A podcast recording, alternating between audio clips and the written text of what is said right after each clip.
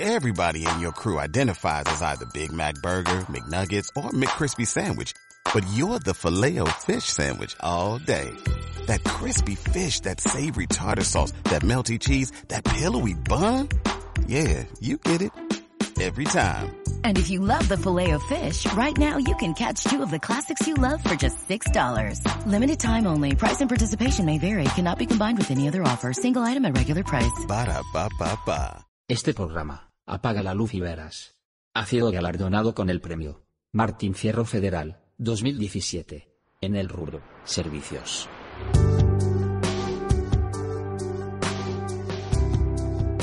Acompaña este programa Pileta al agua todos, un lugar para toda la familia. Pileta libre todos los días, clases para bebés, niños y adolescentes, también para adultos y embarazadas, natación adaptada, al agua todos, informes al 44 98 788. Estamos recibiendo a través de las redes las felicitaciones. Está todo el mundo conectado, viendo a través. Hoy hablaba con la gente de Aptra la felicidad de que la televisión pública realmente vuelva a transmitir estos premios, porque tiene que ver justamente con su misión, la llegada a todo el país y que hoy están los representantes premiados de la radio y la televisión de todo el país, así que fantástico, Fantástico, estamos viviendo una noche increíble. increíble. Muy bien, vamos a seguir, ¿te parece? Vamos. Vamos a radio nuevamente y los nominados son.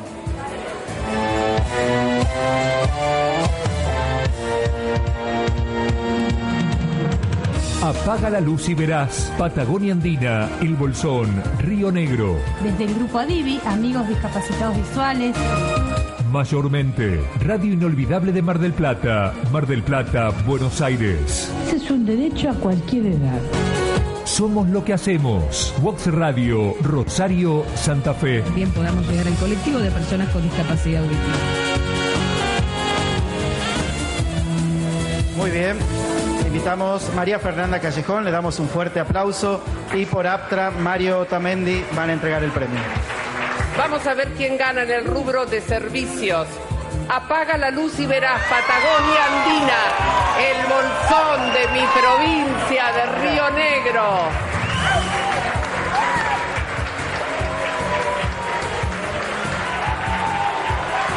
¡Qué emoción! Qué emoción realmente el trabajo que hacen, el mensaje que le dan a todos absolutamente.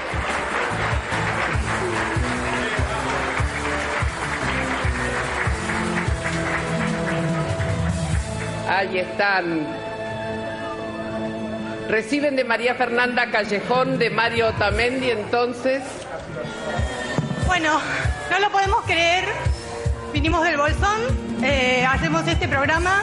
Somos personas con discapacidad visual y queremos transmitir en nuestro programa eh, prevención para que el que tiene la vista la cuide mucho y que el que no la tiene, como nosotros, sepa que no se termina la vida cuando se apaga la luz, que se pueden hacer millones de cosas y que las personas tenemos muchas capacidades, más allá de un sentido más o un sentido menos.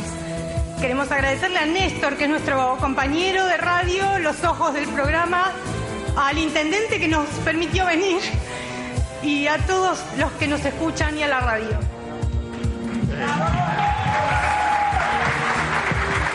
Gracias a Aptra por este momento. La verdad, nunca lo imaginamos. Estamos muy contentos, emocionados. Agradecemos mucho a Ivonne, a la radio, a mucha gente de la comarca andina que nos escucha y nos apoya. Muchas gracias por todo. Y como decimos siempre, Como decimos siempre, cuando terminamos nuestro programa, enciendan la radio, apaguen la luz y verán. No sé qué te asusta de la oscuridad. Será la costumbre a la luz artificial. Si nunca los usas, se van a atrofiar los cuatro sentidos que no sueles ejercitar. Cierra los ojos y sumérgete en el mundo desconocido. Poquito estarás conmigo. Apaga la luz y verás como todo es tan distinto. Apaga la luz y verás como nada es parecido. Apaga la luz y verás con el resto de los sentidos el gusto, el olfato, el oído y el tacto y llegan a su plenitud si apagas la luz. Muy buenas tardes, acá estamos nuevamente por FM Patagonia Andina haciendo Apaga la Luz y Verás. Analía Romero, Néstor Pérez. ¿Qué tal Analía? Buenas tardes. Muy buenas tardes, bienvenidos a todos a este nuevo programa por FM Patagonia Andina 93.3. Y nuestro programa Apaga la Luz y Verás ha sido galardonado una sorpresa realmente la que nos hemos llevado, gratísima sorpresa, para poder comentar y decir orgullosos que nuestro programa ha recibido el séptimo premio. Se trata de eh, los premios Galena en el rubro comunitario. Sí, una sorpresa realmente, es un prestigiosísimo premio que conocemos desde hace tiempo los que estamos en los medios y sabemos de la existencia del premio Galena y la verdad que que nos hayan tenido en cuenta de esta manera nos han dado una, una sorpresa muy agradable esta semana y queríamos compartirlo con ustedes. Bien, vamos a contarle a la gente también que bueno, este premio se va a hacer entrega el domingo 17 de diciembre de este año 2017 a las 18 horas en el Teatro Lozano en la ciudad de La Plata. Así que bueno, uno, un premio más para nuestro programa. La verdad hemos cosechado ya una variedad de premios de distintos lugares por supuesto siempre el Martín Fierro Federal a la cabeza como el premio más importante que hemos logrado. Y en este caso nuevamente ganadores de un premio, el premio Galena muy prestigioso, con mucha trayectoria. Y estamos muy orgullosos de que hayan tenido en cuenta este programa, Apaga la luz y verás, y nos hayan premiado y les haya parecido que nuestro programa era el mejor de la Argentina en el rubro comunitario. Muy, muy agradecidos con el jurado de los premios Galena, con su director y bueno, muchas gracias, como siempre, por tenernos en cuenta. Bien, Ana, ¿qué vamos a tener para hoy? Hoy vamos a comentar una noticia que estuvo circulando y la verdad muy linda y tiene que ver de una alumna con discapacidad visual quien su maestra, su maestra regular, su maestra de una escuela común, ayudó, puso mucha voluntad y esta alumna, María Luisa, llegó a las finales de las Olimpiadas de Matemática en Uruguay. Bien, también vamos a hablar de un cómic. Es un cómic que está desarrollando un dibujante francés y que está a prueba y como demostración en Europa Así que es una nueva manera de hacer cómics para personas que no ven. Y también vamos a hablar de cómo percibimos la luz y los colores. Claro, es interesantísimo conocer el funcionamiento del ojo. Realmente es impecable y es muy notorio la enorme cantidad de cosas que suceden en un microsegundo para que nosotros estemos mirando y viendo lo que nos rodea. La verdad, el funcionamiento del ojo y cómo las imágenes llegan a nuestro cerebro es tan interesante y vamos a estar comentándoles sobre esto. Ana, recordar las líneas de comunicación para que la gente se pueda comunicar con nosotros. Se comunican con nosotros a nuestro Facebook de Apaga la Luz y Verás, también a nuestro Facebook de Grupo Adivi y a nuestro mail grupoadivi.gmail.com. Bien, vamos a hablar, Ana, del bastón blanco, este elemento que identifica a las personas con la pérdida total de visión, con las personas ciegas, que ha identificado a, todas las personas ciegas del mundo. Claro, el 15 de octubre es el Día Internacional del Bastón Blanco y este es el elemento que justamente identifica y pone en conocimiento de la sociedad que la persona que lo lleva es una persona ciega. En muchos países del mundo no existe el bastón verde, eh, por suerte en nuestro país sí, que identifica a las personas con baja visión y las personas con baja visión, en lugares por ejemplo como España, también usan el bastón blanco, lo cual a veces lleva a la confusión de la sociedad que ve a una persona con bastón blanco que puede estar mirando algo y sin embargo tiene baja visión. Pero en nuestro país, que sí tenemos esta posibilidad de identificarnos con un bastón verde, las personas con baja visión, el bastón blanco es el que utilizan las personas ciegas, totalmente ciegas o legalmente ciegas, que son estas personas que han perdido la vista, pero que sin embargo pueden reconocer luces de sombras y nada más, y necesitan este elemento tan indispensable que fue creado hace muchísimos años. Existen dos versiones, dos historias probables con respecto a su invención, que siempre están eh, un poco en cuál fue la real eh, cada lugar tiene un poco su versión de quién inventó el bastón blanco, que es mundialmente conocido. Una de estas versiones es que fue un argentino, justamente, el señor José Falótico, un santafesino, quien en la ciudad de Buenos Aires, al ver a una persona que identificó como ciego intentando cruzar la calle con mucha dificultad, ayudó y pensó de qué manera podía esta persona tener un elemento que lo ayude en este sentido y junto a la Biblioteca Argentina para Ciegos inventaron el bastón blanco. Esto fue en el año 1921.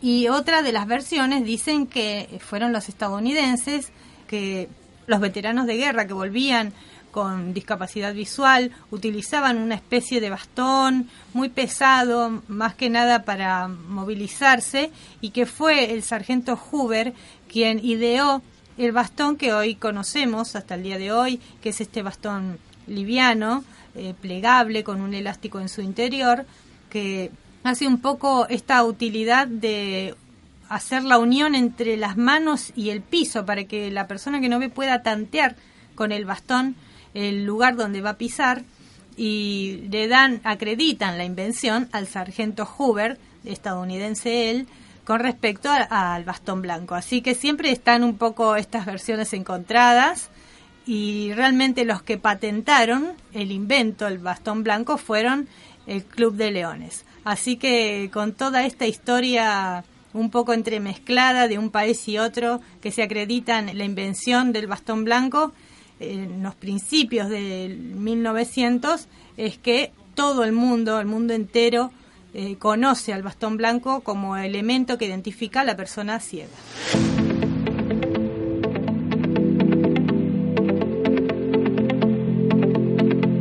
I was bound, was tired, hadn't seen the light so long. Thought I lost my fight. couldn't find my way back home, and I felt the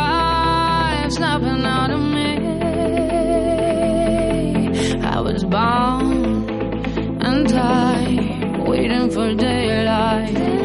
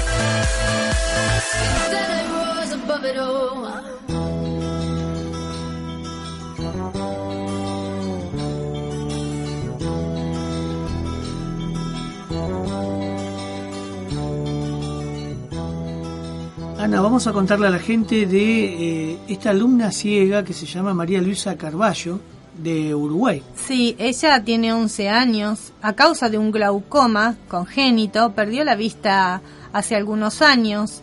Comenzó a cursar su escuela con baja visión, eh, ayudada por una maestra integradora, por supuesto. Y tiene una maestra, esto es lo que a nosotros nos hizo querer eh, difundir esta historia, porque esta maestra puso mucha voluntad de su parte para acompañar y para aprender y así poder ayudar a María Luisa a integrarse absolutamente en una clase al punto de estar hoy en las finales de las Olimpiadas de Matemáticas de Uruguay.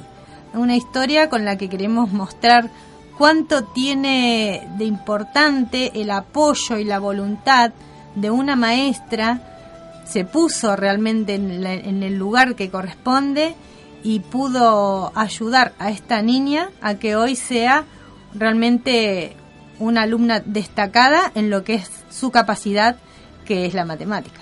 María Luisa Carballo hace tres años que perdió la vista.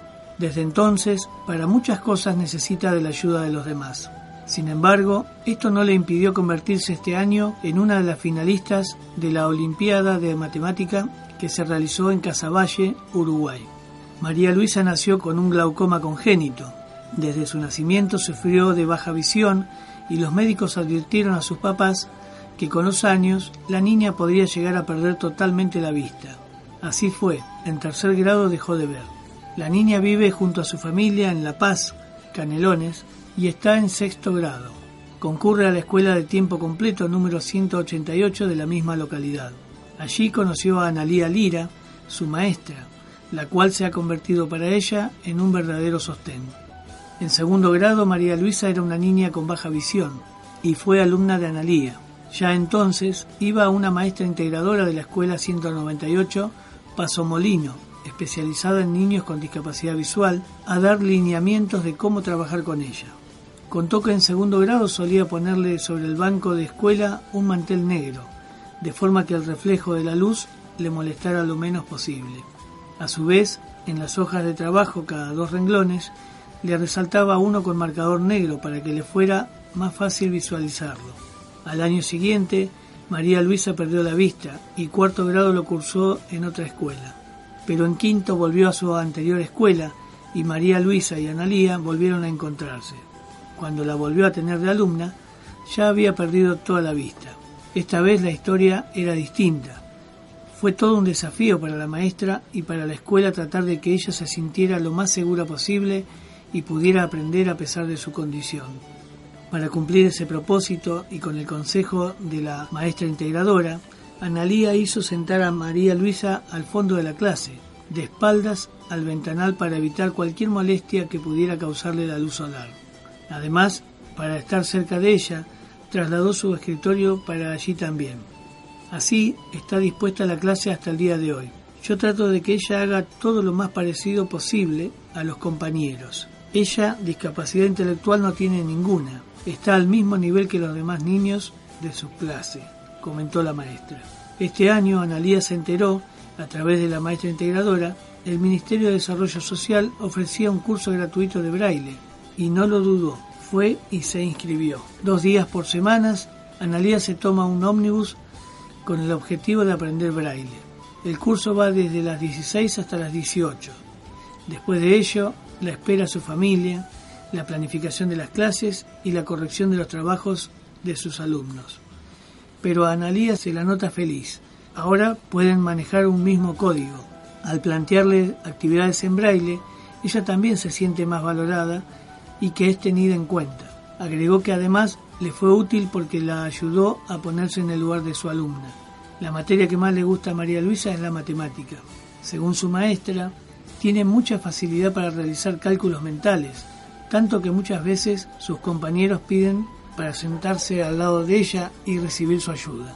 Por esta razón la invitó para participar de la Olimpiada de Matemática en Casaballe y la maestra pensó que era una buena oportunidad para que ella mostrara su capacidad, creciera en autoestima y se sintiera valorada por los demás. María Luisa contó que al principio le dio miedo, no quería ir, pero la maestra la convenció. Fueron 21 niños de la escuela y tres pasaron a la final. Como no podía ser de otra manera, a Los Pinos, donde se realiza el concurso, llevó su máquina de escribir braille. Con ella escribió los resultados de los ejercicios y luego su maestra los transcribió a tinta. Ahora que el certamen ya pasó, comenta que los ejercicios fueron fáciles, pero hubo uno en el que se trabó. Para Analía, que su alumna eh, haya llegado a la final, supuso un orgullo muy grande. Se sintió reconfortada con que ella vaya avanzando y reconociendo sus logros. Cada uno elige la carrera de docente, la elige para eso, no la elige para volverse rico, ni para tener reconocimiento externo, sino por estas satisfacciones que te dan día a día los niños, señaló Analía. Aunque próximamente María Luisa egresará de la escuela, el plan de su maestra es continuar estudiando braille. Nunca se sabe a quién se puede ayudar, dijo. María Luisa sueña con ser pianista. Le encanta la música y le gusta componer con un programa que tiene. Por esta razón le gustaría tener un piano u órgano. La maestra Analía Lira resaltó la gran deuda que tiene el sistema educativo con los niños que tienen discapacidades. Según contó, hoy no existen cursos de formación para que los maestros puedan capacitarse. Todo depende de las ganas que tenga la maestra y las posibilidades que existan fuera del sistema. En cuanto al material de trabajo, la maestra expresó que en el caso de los niños no videntes hay muy pocos libros de texto y de cuentos transcriptos al braille. Adelantó que con María Luisa tienen planes de comenzar a transcribir libros de cuentos a braille para ayudar a otros niños en las mismas condiciones. A los niños no videntes también les gusta leer cuentos, afirmó. Queríamos compartir esta historia de María Luisa y su maestra, reivindicando un poco esta cuestión de, de la vocación del maestro. Claro, justamente nos pareció que Analía Lira era uno de estos ejemplos, de los que seguramente hay muchísimos, de una maestra absolutamente comprometida y que logró encontrar la capacidad por sobre la discapacidad y además involucrarse de tal manera que deja estas reflexiones como por ejemplo que el sistema educativo debería tener en cuenta que van a tener alumnos con discapacidades distintas, discapacidades, y que sería bueno que los docentes en su formación tengan también enseñanza con respecto a los distintos sistemas de aprendizaje que tienen niños con discapacidades, en este caso como la discapacidad visual. Así que muy, muy bueno todo lo que nos deja esta historia de María Luisa y su maestra Analía. Un pasito para adelante, María. Un, dos, tres, un pasito para atrás. Un, dos, tres, un pasito para adelante, María. Un, dos, tres, un pasito para atrás.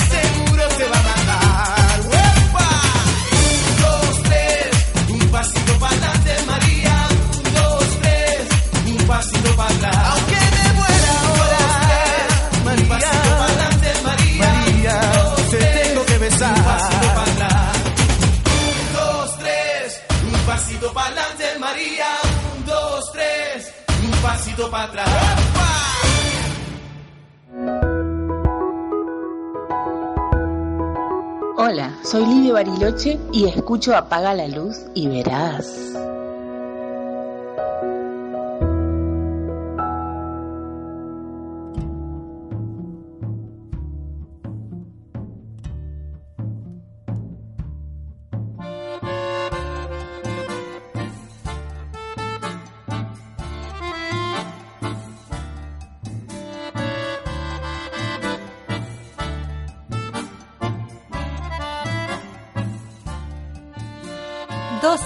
Que estaban muy enfermos ocupaban la misma habitación de un hospital.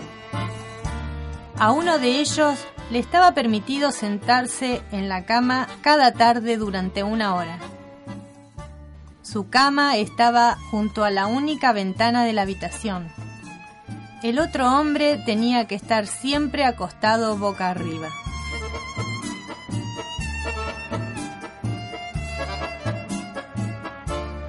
Ellos charlaban horas y horas.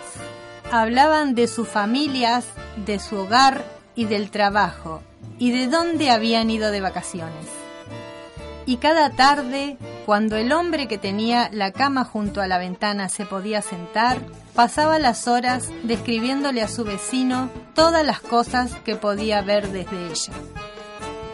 El hombre de la otra cama empezó a desear que llegaran esos ratos en las cuales su mundo se ensanchaba y se llenaba de vida con todas las actividades y colores del mundo exterior. La ventana daba a un parque con un lago precioso. Patos y cisnes jugaban en el agua, mientras los niños hacían volar sus cometas. Los jóvenes enamorados paseaban tomados de la mano entre flores de todos los colores del arco iris. Árboles inmensos embellecían el paisaje y se podía ver en la lejanía una bellísima vista de la línea de la ciudad. El hombre de la ventana describía todo esto con una precisión exquisita. El del otro lado de la habitación cerraba los ojos e imaginaba la escena.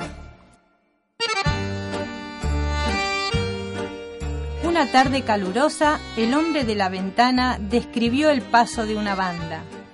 Aun cuando el otro hombre no podía sentir la música, podía verlo, exactamente como lo describía el hombre de la ventana con sus mágicas palabras. Así pasaron muchos y muchos días. Una mañana, la enfermera entró en la habitación y encontró el cuerpo sin vida del hombre de la ventana había muerto plácidamente mientras dormía.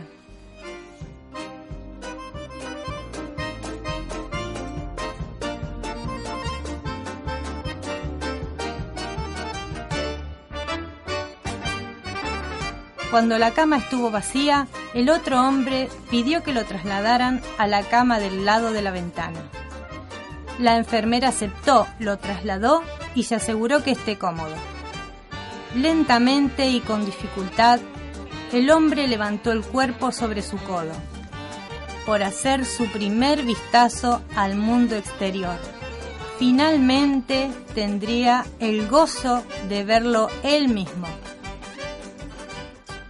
Tuvo que esforzarse para girarse despacio y mirar por la ventana, donde encontró una inmensa pared blanca. El hombre preguntó a la enfermera qué podía haber motivado a su compañero para describir cosas tan maravillosas a través de la ventana. La enfermera le dijo que aquel hombre era ciego y que no habría podido ver ni la pared, y le comentó, quizás solo quería alegrarlo a usted. Si ves a una persona con un bastón, verde o blanco, no dudes, ofrécele tu ayuda.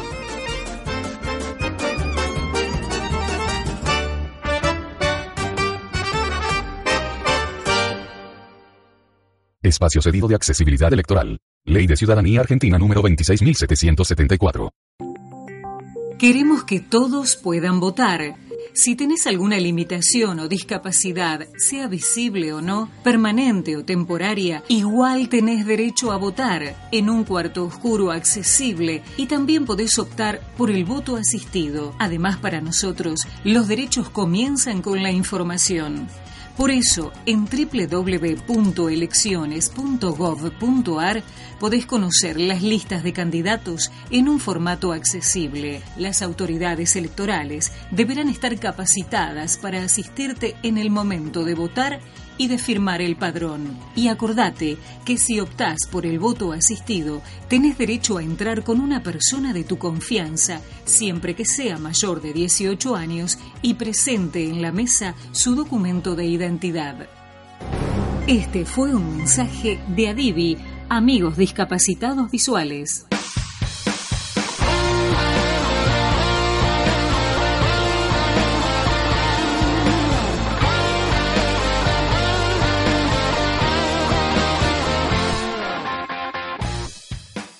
Ana, vamos a hablar ahora del cómic de Max para ciegos. ¿De qué se trata esto? Se trata de una nueva manera que encontró este dibujante tan famoso en Europa de, cómics y que participa activamente en lo que es el mundo de los medios gráficos, se puso a pensar y tuvo una buena idea, si bien le costó bastante adaptar un cómic para que las personas con discapacidad visual lo puedan disfrutar. Hemos hablado en alguna oportunidad porque todo es adaptable, pero el cómic tiene esto de que es demasiado visual, de que las viñetas son muy visuales y es muy poco el diálogo escrito que suele tener.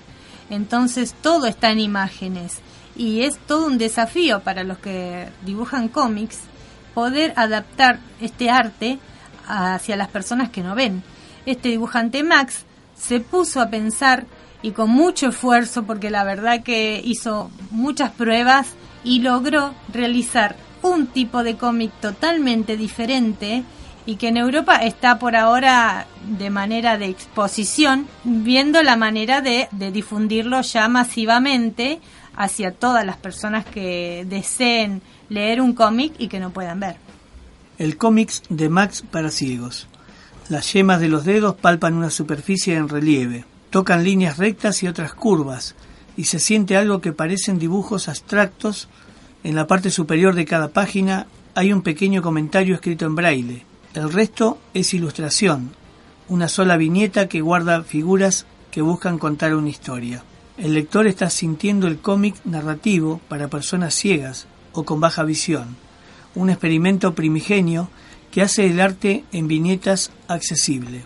En el proceso, el autor tuvo que descartar uno a uno recursos propios del cómic.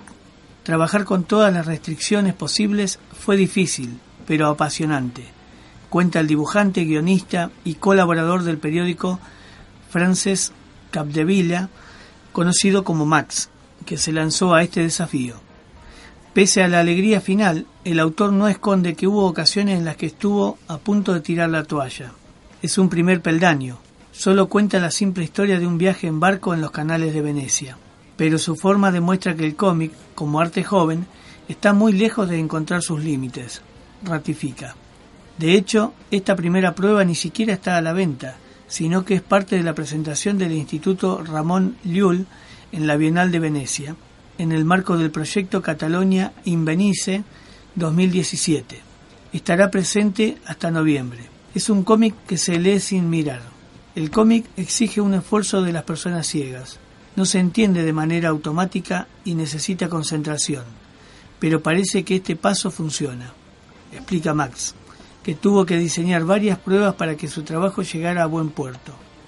Para hacer la experiencia más inteligible, por ejemplo, tuvieron que introducir en la primera página un glosario de términos que explican cada dibujo en relieve y cada onomatopeyas, elemento clásico del cómic que sí pudo usar, aunque con pictogramas sin letras. Así, si aparece un recuadro con puntos, significa luz. Si hay líneas onduladas, tocas el agua. Y si las líneas son rectas, es un muro pero también se representan figuras sin forma como sonidos, los motores, olores o el eco. El proceso no fue simple. Max y Mary Cuesta enviaron durante meses las pruebas a lectores ciegos que probaban si las partes cuadraban. Expertos como Ana Morancho, gerente de la Fundación de Discapacidad Visual Cataluña, respondían con correcciones tras probarlo. Al principio todas las muestras eran blancas, las personas con poca visión no lo distinguían. Por eso se creó el contraste entre negro y blanco. Había que crear casi desde cero una técnica sin probar. Describir, por ejemplo, un puente para una persona que nunca ha visto la forma de uno. Para los videntes, lo que da vida al cómic es la sutileza de gestos y movimientos. Max trabaja mucho con personajes y sus respuestas y eso no lo pudo explotar pero acostumbrado a contar historias y chistes en solo tres pequeñas viñetas, tuvo que reducir a una gran viñeta por folio su historia. Con la ayuda de la yema de los dedos, las personas ciegas no captaban un tamaño menor. Probó con personajes muy simples, pero los lectores no llegaban a la sutileza, así que se desanimó y se pasó a la abstracción. Pese a las injerencias, el dibujante reconoce que resultó una experiencia provechosa que le obligó a ejercitar la mecánica cerebral, emocional y a quitar tics habituales. Pero la pregunta era si se notaba que es un trabajo de Max. La personalidad no se pierde y aunque no se parezca nada al resto, se nota que es suyo. No perdió su personalidad. Bueno, este es el trabajo que hizo este dibujante europeo con el fin de adaptar sus cómics para las personas con discapacidad visual y que está en una muestra muy importante en la ciudad de Venecia y por supuesto esperando que esto se haga masivo para que llegue a muchas más personas amantes del cómic y que a veces justamente es uno de los puntos en lo que en los que más cuesta este tema de la adaptación para las personas que no ven.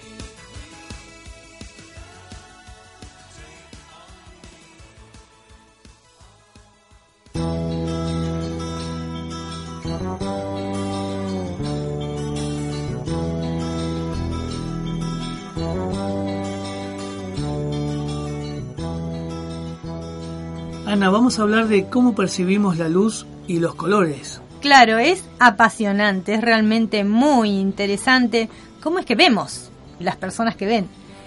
El ojo funciona de alguna manera parecido a, a una máquina de fotografiar, con respecto a que la luz entra, pasa por un diafragma que es la pupila y que regula la cantidad de luz que entra en el ojo, luego hay una lente que en el caso del ojo es el cristalino, que acomoda la imagen. Interesantemente se forma una imagen en dos dimensiones, una imagen plana y al revés. Y de esta manera todo este impulso nervioso viaja por el nervio óptico y el cerebro es el que ve. Ahora vamos a estar explicando estos puntos de manera muy clara y muy concisa nos resulta realmente muy interesante saber cómo en tan pocos segundos el mundo que nos rodea entra por los ojos y el cerebro reconoce las imágenes para saber incluso las texturas, los volúmenes, los colores. Por eso es también que la vista es el mayor de los sentidos, es el sentido que aporta la mayor cantidad de información al cerebro. Un 75% de la información del mundo que nos rodea entra por los ojos. Y que muchas veces esto hace que los otros cuatro sentidos en las personas que ven estén un poquito dejados de lado. Así que vamos a comentar ahora cómo es que vemos. El ojo humano es un órgano fotorreceptor cuya función ya implícita consiste en recibir los rayos luminosos procedentes de los objetos presentes en el mundo exterior y transformarlos en impulsos eléctricos que son conducidos al centro nervioso de la visión en la parte posterior del cerebro. El sentido de la vista en las personas tiene un funcionamiento complejo y necesita de dos elementos básicos, el ojo y el cerebro. La luz es el tercer elemento más destacado de la visión. Sin ella somos incapaces de ver. Es la que penetra en nuestros ojos para que el cerebro forme la imagen. 1. La luz pasa a través de la córnea y llega a la pupila que se contrae o expande según su intensidad. La pupila será más pequeña cuanta más luz haya para evitar deslumbramientos. En habitaciones o lugares en penumbra aumentará de tamaño para dejar entrar más cantidad de luz. 2. El cristalino del ojo será quien proyecte las imágenes enfocadas en la retina. Puede aplanarse o abombarse según lo cerca o lejos que esté el objeto que veamos. El cristalino se deteriora con los años, esto da lugar a conocidos problemas ópticos como la presbicia o vista cansada. 3. La retina recibe la imagen invertida en sus paredes. La luz estimula los conos y los bastones, quienes transforman esa información en impulsos nerviosos. Esta electricidad se trasladará al cerebro a través del nervio óptico. El cerebro es quien realmente ve las imágenes. Endereza la imagen invertida de la retina e interpreta la información de color, tamaño, posición, etc. La imagen formada en la retina es plana, en dos dimensiones. Vemos imágenes en tres dimensiones por la separación de aproximadamente 6 centímetros de nuestros ojos. El proceso de la visión es muy complejo y largo, aunque nosotros no lo percibimos y vemos a nuestro alrededor todo el tiempo. Para entender cómo funciona el ojo humano completamente es necesario tener presentes otras partes como el cerebro, los nervios y los vasos sanguíneos que mantienen funcionando el ojo. Esto es muy interesante y además esto que explica que las imágenes se forman en la retina en dos dimensiones, de manera plana y que nosotros las percibimos en tres dimensiones por la distancia que hay entre ambos ojos y que esas dos imágenes se funden en el cerebro y nos dan lo tridimensional de las imágenes. Esto se puede comprobar en casa tapándose un ojo, por ejemplo, y tratando de tocarse la punta de la nariz al taparse un ojo la persona pierde el sentido de la tridimensión y le cuesta encontrar, por ejemplo, la punta de la nariz. Así que es interesante cómo la naturaleza ha hecho que funcione de manera tan perfecta este órgano que es el ojo y tengamos la visión y por eso ante cualquier anomalía que exista en todo este enorme funcionamiento comienzan los problemas visuales. Te vi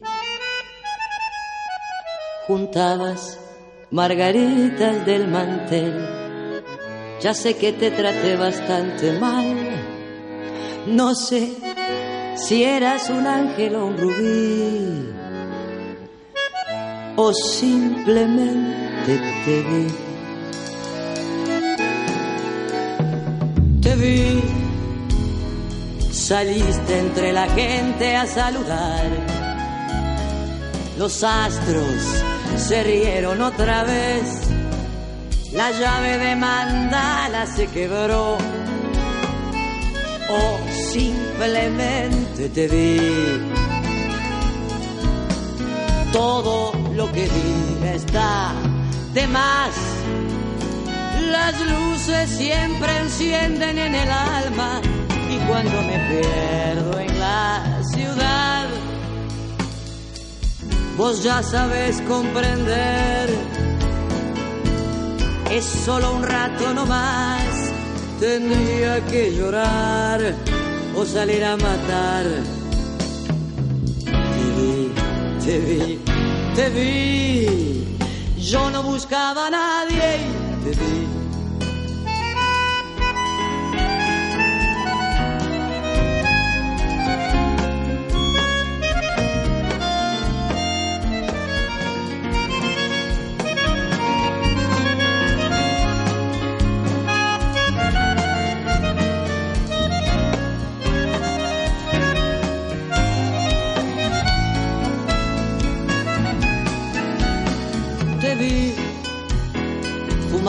Unos chinos en Madrid. Hay cosas que te ayudan a vivir. No hacías otra cosa que escribir. Y yo simplemente te vi. Me fui, me voy de vez en cuando a algún lugar. Ya sé, no te hace gracia este país. Tenías un vestido y un amor y yo simplemente te vi. Todo lo que diga está de más. Las luces siempre encienden en el alma y cuando me pierdo en la ciudad, vos ya sabes comprender es solo un rato nomás. Tendría que llorar o salir a matar. Te vi, te vi, te vi. Yo no buscaba a nadie y te vi.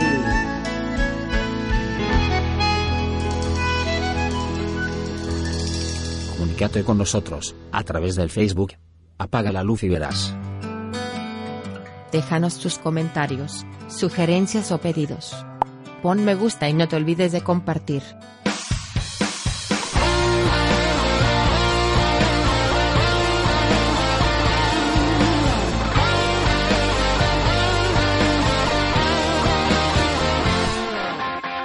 Ana, vamos a hablar de otro tema que tiene que ver con esta carrera que pudiste correr en la ciudad de Buenos Aires, la Maratón de Buenos Aires, tu primer maratón, y en un día muy especial, el Día de la Madre.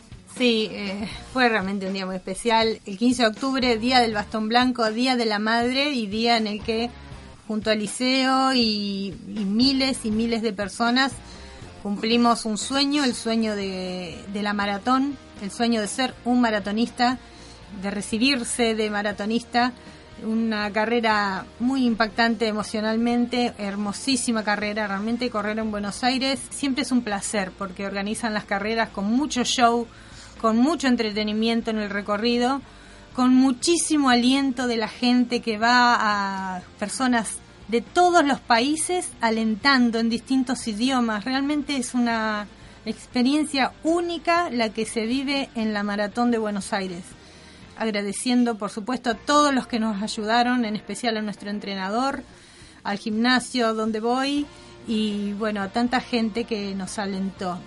Eh, la única mujer con discapacidad visual presente en esa carrera y en haber completado estos 42 kilómetros. Hicimos un buen tiempo para hacer nuestra primera vez. ¿Cuánto Eh, tardaste? 3 horas 39, eh, muy felices y orgullosos de poder hacerlo. representando al Bolsón, completando en la categoría discapacidad visual, habiendo llegado primera incluso que los varones. Así que realmente fue maravilloso y el aliento de la gente, de las murgas, de, las bandas y, de todos los compañeros eh, con discapacidad visual que estuvieron presentes eh, en la carrera, de todos los guías, una hermandad, a los chicos de Ojo de Águila, que son este grupo de guía tan geniales. Así que junto al liceo podemos decir que somos maratonistas. Qué bueno, ¿eh? y bueno, nuestra representante del grupo Adivi del grupo, y sobre todo del Bolsón, nuestra representante del Bolsón que, que se ha recibido de maratonista. Así que bueno, felicitaciones, Ana. Muchas gracias. Queremos recordar el día de hoy también, como se vienen las elecciones, recordarlo una vez más, el tema de la accesibilidad electoral para que las personas vayan a votar en plena conciencia de sus derechos.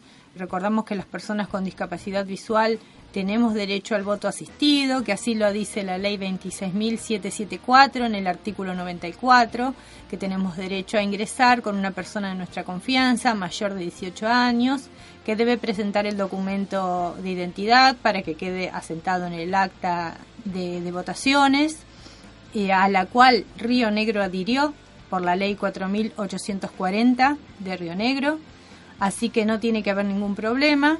En este sentido, los fiscales y las autoridades de a poquito van a ir eh, conociendo este tema. Todas las personas con distintas discapacidades tienen derecho a votar. Sabemos que el cuarto oscuro accesible está en los carteles, pero no están los cuartos.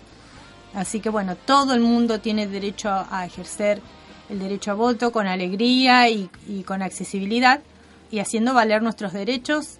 Las personas con discapacidad los adultos mayores, las señoras embarazadas tienen prioridad en la fila, en estas filas tan largas que a veces hay. Así que bueno, con paciencia y con, amabilidad hay que hacer valer nuestros derechos. Bien, Ana, se nos ha terminado el tiempo. Saludo a la audiencia que siempre nos acompaña, a la gente que, que nos alienta a seguir adelante. Y recordarles que bueno, este nuevo premio también es gracias a ellos, sin dudas. Claro, por supuesto. Y compartirlo con, con, la audiencia. La verdad que cada premio que recibimos en nuestro programa, que lo hacemos con tanto cariño, con muchísima dedicación, intentando que sea un programa entretenido, un programa que aporte, que deje una enseñanza, que aporte al cuidado de la salud y que sea para todo el mundo, no solo para las personas que ya no ven. Así que mm, felices y siempre es mucho más lindo cuando lo compartimos con toda la gente que nos apoya y con, por supuesto, la radio FM Patagonia Andina y toda la audiencia. Así que bueno, veremos si se puede asistir a este evento, que sería importante ir a recibirlo, ¿no? Claro, hay tiempo, todavía hasta el 17 de diciembre vamos a intentar algunos de los miembros de nuestro programa poder estar presentes para recibir este premio.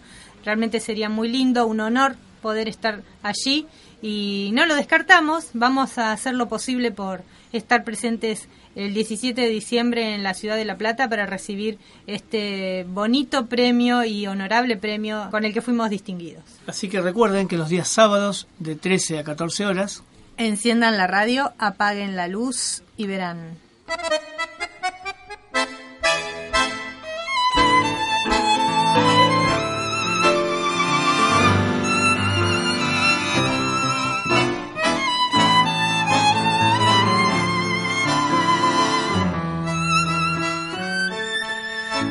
Sé que te asusta de la oscuridad, será tu costumbre a la luz artificial. Si nunca los usas, se van a atrofiar tus cuatro sentidos por no ejercitar. Apaga la luz y verás como no es tan distinto. Apaga la luz y verás como son parecidos. Apaga la luz y verás con el resto de tus sentidos. Apaga la luz y verás como siempre estarás conmigo.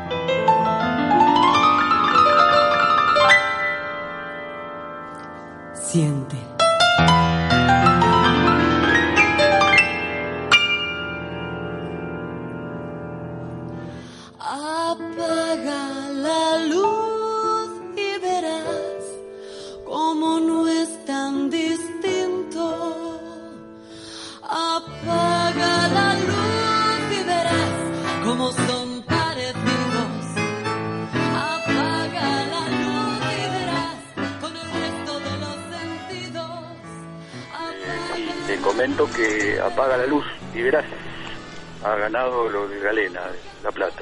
Felicitaciones, recién me lo acaba de dejar el jurado que está trabajando desde las 5 de la tarde. Si no participaron antes de los premios, nosotros no lo vamos a hacer venir gente de muy lejos para nominarlas nada más. Que vengan sabiendo que se gana. Lo que le pedimos, que esto a pulmón, con mucha fuerza, es un lugar maravilloso. Lo pueden ver en las fotos, las cosas de todos los, los galenas que hicimos, 28 son. Cuanto más seamos nosotros, más lindo va a salir el cumpleaños. Esto es clarito. Así que que se pongan las pilas y que traten de venir todos los que puedan. La verdad que eh, se escuchó por la gente que lo yo no, no lo pude escuchar. Yo soy el presidente de la, organización, Claudio me llama. La gente lo escuchó y está muy muy de acuerdo con que esto vaya. Bueno, el beso grande para Energía, el, el abrazo grande para Néstor y el abrazo para...